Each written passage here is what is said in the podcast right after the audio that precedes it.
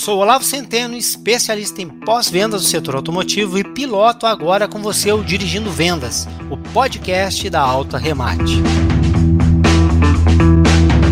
Olá pessoal, começamos mais um episódio aqui do Dirigindo Vendas e nesse bate-papo nós vamos falar sobre desafios e oportunidades para vendas de novos e seminovos. E para falar sobre essas temáticas, nós não poderíamos deixar de convidar aqui o Marcelo Leal, que é especialista em vendas, palestrante, consultor, mentor e diretor das vendas 3i, além de o mais recente feito dele, seu autor aí do livro Venda Fácil, com inspiração, ideias e inteligência. Bem-vindo ao Dirigindo Vendas, Marcelo. Que legal, obrigado Olavo pelo convite. E minha expectativa está bem alta para o nosso bate-papo. Que maravilha. E, e tem que estar tá alta mesmo, porque esse aqui é um bate-papo de altíssimo nível. E já quero com, começar, Marcelo, falando um pouco sobre o comportamento aí. A gente já viu que o comportamento dos clientes eles mudou muito, mas muito mesmo nos últimos cinco anos. A própria indústria automobilística precisou assim se adaptar para isso e, por consequência, o time comercial lá de novos, seminovos das concessionárias também precisaram correr atrás. Com base aí nesse cenário que é altamente mutável, quais são hoje os principais desafios do time comercial nas concessionárias? Então, Lavo, eu, eu comecei nesse negócio de concessionária na Link Máquinas Rodoviárias Industriais há cerca de. na década de 1980. Depois eu fui para Ford e tinha uma coisa que era o fluxo de loja orgânico. O que, que era isso? O cara almoçava e falava assim: vamos dar uma olhada ali nos lançamentos ali, vamos ver na, na loja. E o cliente ia voluntariamente até a concessionária, tomava um café, via as novidades. Então, é, o que, aconteceu num passado recente, né? As pessoas pararam de ir lá. Não existe mais esse fluxo orgânico.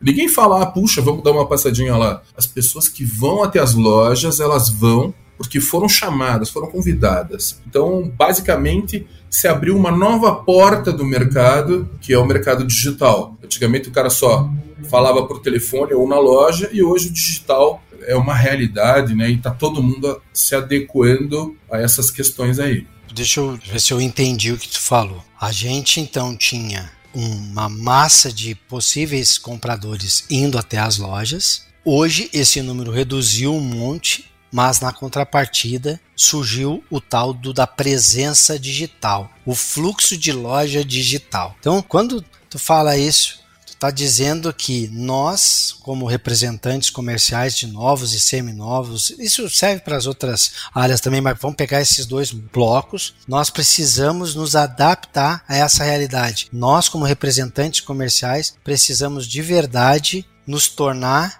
com proficiência no ramo digital. Temos que aprender a ter uma presença digital como, como profissional?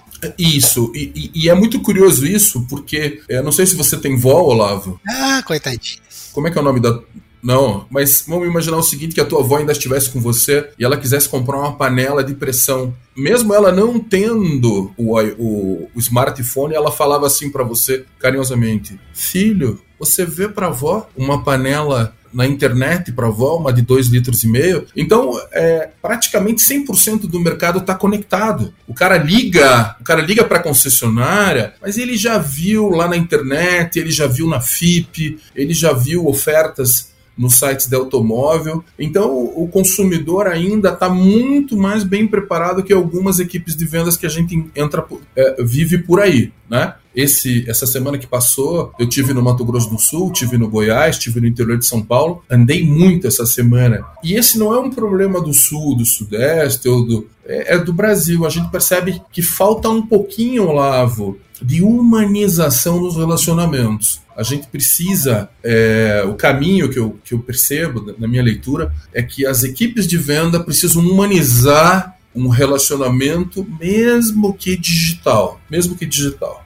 Então a gente já olhou, já deu para perceber dois, dois grandes desafios. Um desafio é que o mercado, o consumidor foi para o digital, também. Tem o, o físico ali, mas ele foi para o digital. Talvez a gente acredite hoje que quase que 100% do início de toda a jornada de um comprador está acontecendo, começa lá no digital. Então a gente precisa, um grande desafio é digitalizar realmente as nossas operações. E aí o outro grande desafio é que a gente tem uma o ser humano tem uma tendência aos extremos. O meio termo talvez é a arte mais necessária na face da vida. Os extremos é fácil, difícil é o meio termo. E como a gente digitalizou, essa loucura de que tem que digitalizar porque o cara está do outro lado, a gente digitalizou demais apostou muito na tecnologia, só que esqueceu que as pessoas que manuseiam essa tecnologia e que mesmo que não tenha uma voz, mesmo que não tenha uma imagem, mesmo que seja só pelo texto, pelo WhatsApp, ainda assim dá para dar tom, dá para dar cadência, dá para dar velocidade, dá para transmitir emoção no texto. Vide quantas e quantas lágrimas foram derramadas lendo apenas livros. E aí isso é a tal da humanização, um grande desafio à humanização. Então, quando tu traz que digitalização e humanização são grandes desafios, e agora a gente já vislumbrou, vislumbrou esses desafios, onde que tu vê que estão então as oportunidades escondidas que talvez ainda não foram percebidas por esses profissionais de novos e seminovos nas concessionárias? Ó, um ponto, um ponto que eu acho que você você acha não, certamente você é um embaixador do pós-vendas no Brasil, né? Você, teu livro do pós-vendas é, trata exatamente disso. Eu acho que iniciativas como essa do pós-vendas, que é você trazer um cara de vendas como eu, é o fator crítico de sucesso. Eu preciso caminhar junto com os departamentos de pós-venda, porque o consultor técnico, quando está atendendo lá a Dona Eulália, aquela senhorinha que trouxe o carro, certamente ela já conhece a Dona Eulália, já viu o carro dela, que ela tem um cachorro, o neto já veio junto. Então, é, é, a, a indicação desse consultor técnico para a área de vendas é, é um presente, né? E, e vice-versa. Um carro bem trabalhado pela área do pós-vendas vai gerar um bom, uma boa rentabilidade, um bom volume de vendas. Então, uma das coisas que, que a gente percebe, né? E a gente teve a oportunidade de fazer isso numa concessionária de carros alemã, juntos, né? É fazer com que o pós-vendas caminhe mais com vendas. Então, se a gente pudesse falar, digitaliza, humaniza e trabalha em time. Eu acho que nunca fez tanto sentido as equipes estarem bem integradas, né? E, e existe uma grande diferença entre o cara e o sujeito pegar um telefone e começar a digitar assim: bom dia, o, lá, vou, RS, RS. Pô, existe uma grande diferença de falar assim: Olá, vô, bom dia! Né? Mandar um áudio ou mandar um vídeo. Olavo, que bom estar com você. Então eu acho que o desafio é um dos desafios não apoiar toda a nossa comunicação num único canal. É alternar momentos de WhatsApp, momentos de ligação, momentos de visita, momentos de pedido de indicação. Eu, eu acredito que esse seja um ponto importante para ser visto no mercado do agro, dos pesados, mercado de leve, de motocicleta, integração entre as áreas, comunicação. Você sabe que a Universidade da Pensilvânia, ela fala que a comunicação tem que ser 7% verbal, 38% vocal e 55% visual. E aí você olha para mim e fala assim: "Mas gordão, como que eu vou ser visual no telefone?" Timbre de voz, tom de voz, energia da ligação, Todas essas coisas, o cliente está muito mais sensível do que estava lá no passado. Aqui, ó, cliente sente cheiro de tudo que está acontecendo. Se tem um, um bom vínculo entre as áreas, se a pessoa gosta do que está fazendo. Então eu acho que como uma como uma pitada aí nessa, nessa nesse tempero, uma pitada importante, é eu ficar sensível à experiência de compra do consumidor está cada vez mais exigente. Oh, Marcelo, então eu gostei dessa parte que tu trouxe aí porque ela ela salta de um, de, um, de um pedaço de uma operação que é um concessionário, e tanto faz se é um concessionário de motocicletas, de automóveis, de caminhões, de implementos agrícolas, saltou de uma área para olhar para o todo como uma concessionária. Eu disse, ó, Olavo, oportunidades que ainda não foram percebidas por muitos. A digitalização está aí, não tem jeito, tem que ter que avançar ainda mais nesse sentido. Tem áreas que estão mais na frente, outras mais atrás, mas olhando para a operação concessionária como um todo, precisa, ainda tem muito chão para correr.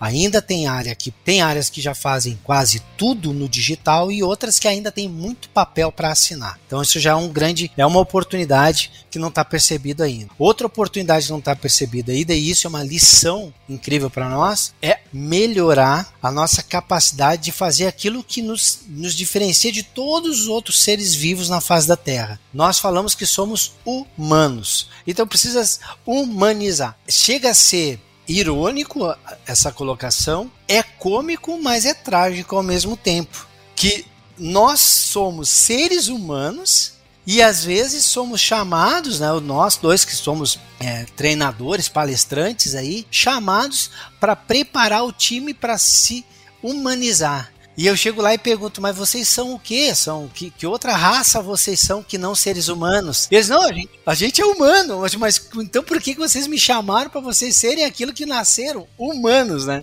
Olha que louco. E aí se você for pensar, é, olha a provocação para você que está assistindo. Quantas vezes um consultor técnico, um chefe de oficina, que são caras extremamente estratégicos numa operação, já chamaram o cara de vendas para almoçar? Quantas vezes o vendedor foi lá na oficina e falou: E aí, pesada, vamos lá almoçar? Então, é, começa pela operação de vendas, ar-condicionado. Agora, por exemplo, em Curitiba tá um calor louco aqui. Né? Eu sei que no podcast a gente tem que ser a, temporal, né, tal, mas puxa, tá um super de um calor. Então, provavelmente, você vai ver um showroom com 20 graus, uma delícia. E você vai ver uma oficina com 35 graus e um calor louco nas pessoas. Então já começa pelo lugar, que um está num lugar mais hostil e o outro está num lugar super confortável. E, e isso faz com que a distância entre os caras aumente. Então eu acho que o papel qual que é o papel do supervisor, supervisão do diretor, do gerente? É integrar essas áreas e mesmo com essas diferenças,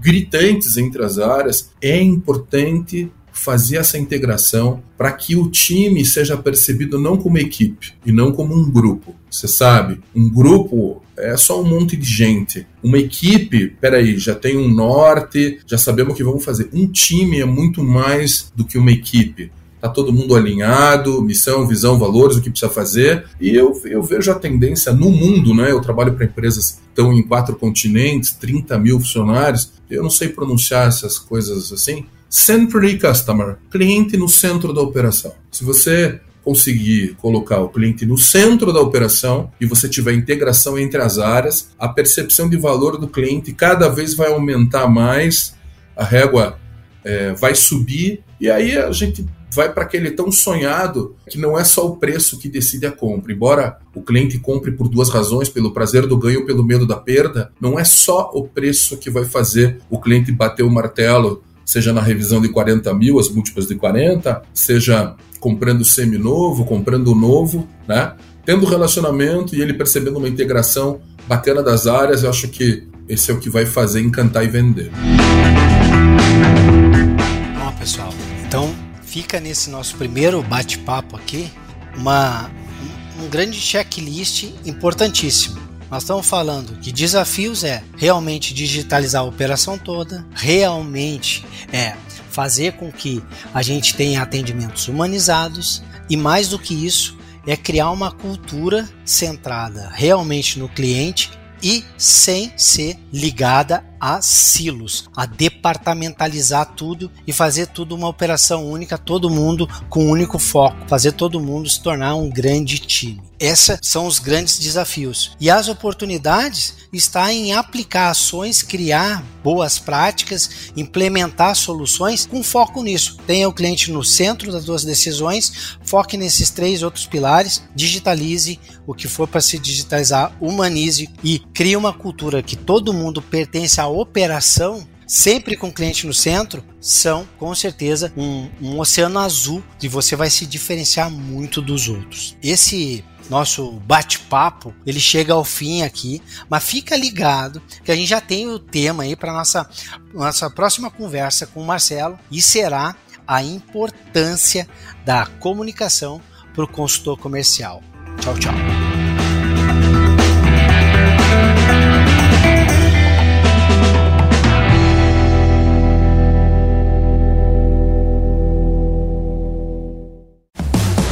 Mais um episódio produzido por Edsmóvel Audio Network. Soluções criativas para o áudio digital e podcast.